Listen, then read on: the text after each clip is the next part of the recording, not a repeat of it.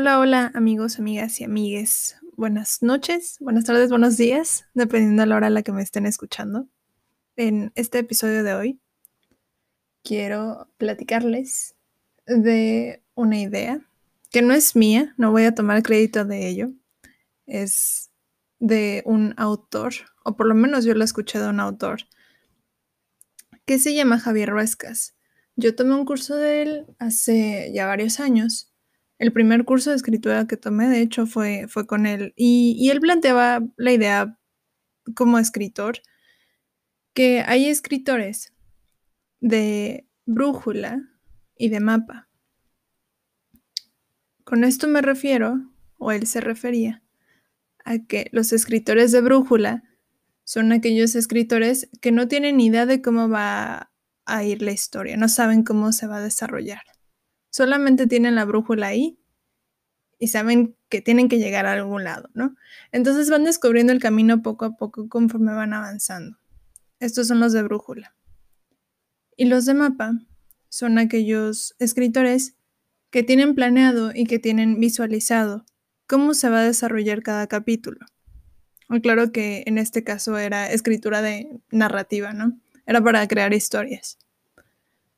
Entonces, los de mapa tenían aquí el mapa y saben que era el siguiente paso a tomar, por dónde iban a seguir, cuál era el camino y así. O lo iban creando al mismo tiempo que lo iban escribiendo, pero tenían muy visualizado hacia dónde iban. Esta idea se las comparto porque creo que no nada más se limita esta idea a la escritura o al ámbito literario. Me parece que esta idea puede ser muy útil para aquellas personas que se sientan perdidas o, que se empiecen a comparar viendo alrededor a las demás personas que están a lo mejor más adelante de donde ellos están en este momento.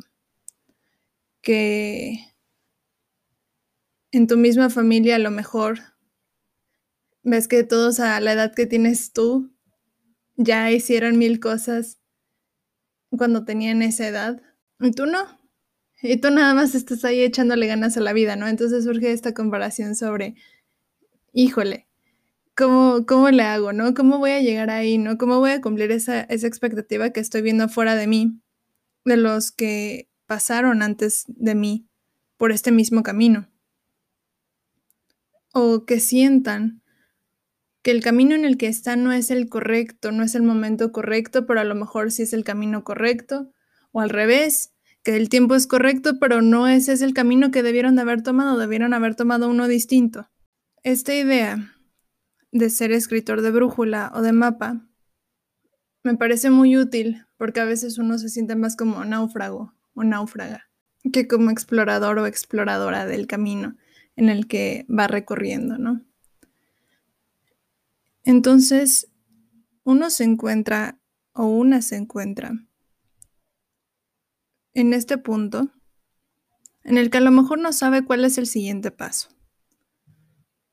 Y ahí, en ese momento, es cuando uno se convierte un escritor en un escritor de brújula, si así lo decide, o en un escritor de mapa. Y dices, bueno, pero no tengo brújula o no tengo mapa, no sé cuál es el siguiente paso, simplemente sé que estoy aquí perdido en medio de la nada. La cosa con esto, o con los escritores o la forma en la que yo vivo la escritura, es que no es como que uno a uno le caiga del cielo el mapa o la brújula y se convierta así y se separen así los dos bandos de escritores, no. Por lo general la historia te va llevando hacia donde tiene que ir y uno se convierte en el escritor de brújula o de mapa según la historia o el medio lo pida. Uno puede transformarse en aquello que necesita para dar el siguiente paso que debe de dar.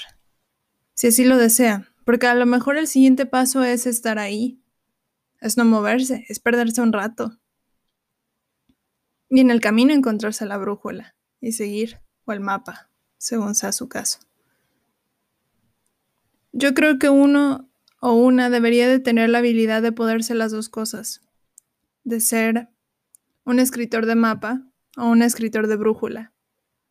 poder brincar de un lado a otro cuando se siente perdido o perdida. También les comparto esta idea, volviendo al tema de la comparación. Si bien uno voltea a ver alrededor y a lo mejor los demás están haciendo cosas distintas a las que uno está haciendo en ese momento, no tiene que ver con que hayan hecho más o menos que tú. Tiene que ver con que sus herramientas y su terreno eran distintos al tuyo. No puedes compararte con un escritor de brújula si tú en este momento estás siendo un escritor de mapa y viceversa. No puedes compararte con quien le está tocando estar en el bosque cuando tú estás en el lago o en el mar. Yo creo que ese es un mejor ejemplo. Estás en lugares diferentes, estás en climas diferentes y te estás enfrentando a diferentes situaciones y el camino es distinto. Pero en ambos casos, tanto de brújula como de mapa, de que tienes que llegar, tienes que llegar. No sabes cómo, pero la finalidad de ambas cosas, de ambas herramientas, es llegar al punto en el que inevitablemente vas a llegar. Y dicen, bueno, ¿y si me desvío y ya nunca regreso a donde tengo que llegar? ¿O qué tal que nunca llego y alcanzo aquello que quería o que deseaba? Porque ya tomé el camino equivocado y ya es muy tarde como para irme a un, lugar diferente. Les comparto también otra idea de el doctor Brian Weiss. Yo sí digo que es doctor, pero igual y, no lo es. Es psiquiatra. Pero bueno, este señor eh, escribió varios libros y tiene pues una investigación muy grande respecto a, su terapia. Pero uno de, las ideas de uno de sus libros, que se llama Misma alma, muchos cuerpos. No estoy segura si ese es el nombre en español, pero por lo menos esa es la traducción. Dice que el destino es algo así como un árbol. Y yo entiendo la idea del árbol de esta forma. A lo mejor no es la que dijo él, pero yo la entiendo así. Y para mí funciona que los caminos son como las ramas, pero todas las ramas van a llegar al mismo tronco. Entonces, puedes tomar diferentes caminos, pero siempre vas a llegar al mismo lugar. Entonces, finalmente son herramientas, la brújula y el mapa. Uno va a llegar a donde tiene que llegar inevitablemente. Por más que le pasen cosas al árbol y que se le caigan las ramas y que lo, lo tuerza alguna tormenta o el viento, o que se le caigan todas las hojas, o que se caiga el mismo árbol, uno siempre va a llegar ahí, siempre va a llegar al tronco al que debe de llegar. Entonces les comparto esta idea porque es muy fácil sentirse perdido, en especial en momentos así, donde hay mucha incertidumbre, y no hablo por una cuestión de la pandemia, aunque en parte sí, entre que las vacunas y no, y esto y el otro, sí hay incertidumbre porque a pesar de que ya esté la cosa cambiando, nosotros también hemos cambiado y hay incertidumbre sobre, bueno, ¿y si regreso qué pasa? ¿Y si regreso a lo que a lo que yo creía que era normal? ¿Qué va a pasar?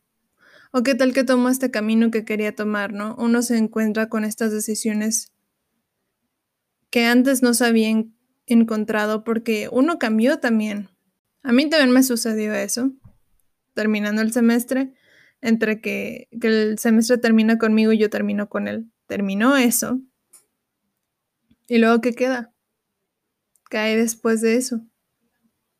¿No? Esa esa es la cuestión y, decir como no, pues no hay nada, es algo muy cierto. Pero también, ¿qué vas a hacer con esa nada? ¿Qué vas a hacer con ese tiempo? Y ahí es cuando uno dice, ah, bueno, ok, pasé de ser un escritor de mapa y me convertí en una escritora de brújula. Porque estoy descubriendo el camino eh, conforme lo voy trazando. Hasta que llegue a donde tenga que llegar y luego otra vez me tenga que convertir a lo mejor en escritora de mapa para, para poder planificar y tener las coordenadas para llegar a donde deba de llegar. Y así es esto. Entonces, pues se los quería compartir para quien les sirva esta idea. Pero bueno, vamos a las secciones. Vamos a la recomendación de artista. Tengo dos. La primera es una canción que se llama Aquí de la isla Centeno.